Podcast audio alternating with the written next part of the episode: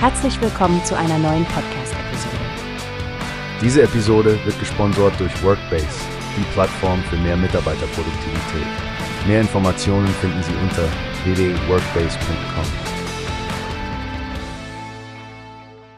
Hallo Stefanie, hast du schon von der neuesten Besetzung für Die Passion gehört? RTL hat wirklich eine Überraschung gelandet, finde ich. Ja, Frank, das finde ich auch. Nadja Benaissa, vielen noch bekannt als Mitglied von No Angels, spielt Maria. Ich finde es faszinierend, wie sie als Popstar jetzt in diese spirituelle Rolle schlüpft. Absolut, Stefanie. Ihre persönlichen Worte darüber, wie der Glaube ihr Kraft und Sinn gibt und ihre Vorfreude auf das Ausdrücken der Emotionen von Maria sind echt bewegend. Sie scheint diese Rolle nicht nur zu spielen, sondern wirklich zu leben.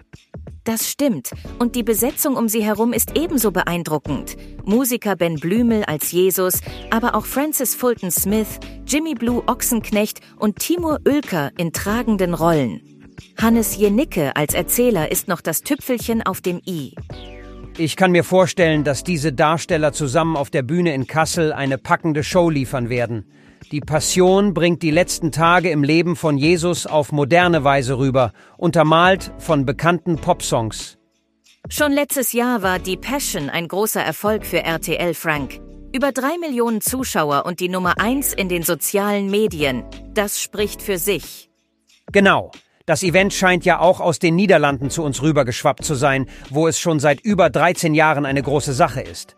Es wird spannend zu sehen, ob die Show dieses Jahr die Erfolge von 2022 noch übertreffen kann. Für alle, die live dabei sein wollen, gibt es ja Tickets zu kaufen.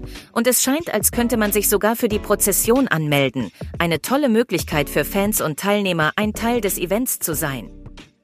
Na, dann sollte man sich beeilen, bevor alle Plätze weg sind. Ich werde mich gleich mal auf der Webseite und über die App informieren. Das klingt gut, Frank. Und ich werfe mal einen Blick in den Media Hub für Neuigkeiten. Vielleicht gibt es ja schon Preview-Videos oder weitere interessante Infos.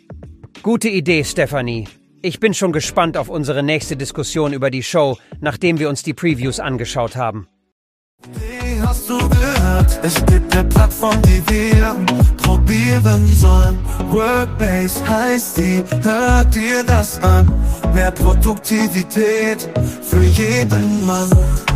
Werbung dieser Podcast wird gesponsert von Workbase. Mehr Mitarbeiterproduktivität, hört euch das an. Auf www.workbase.com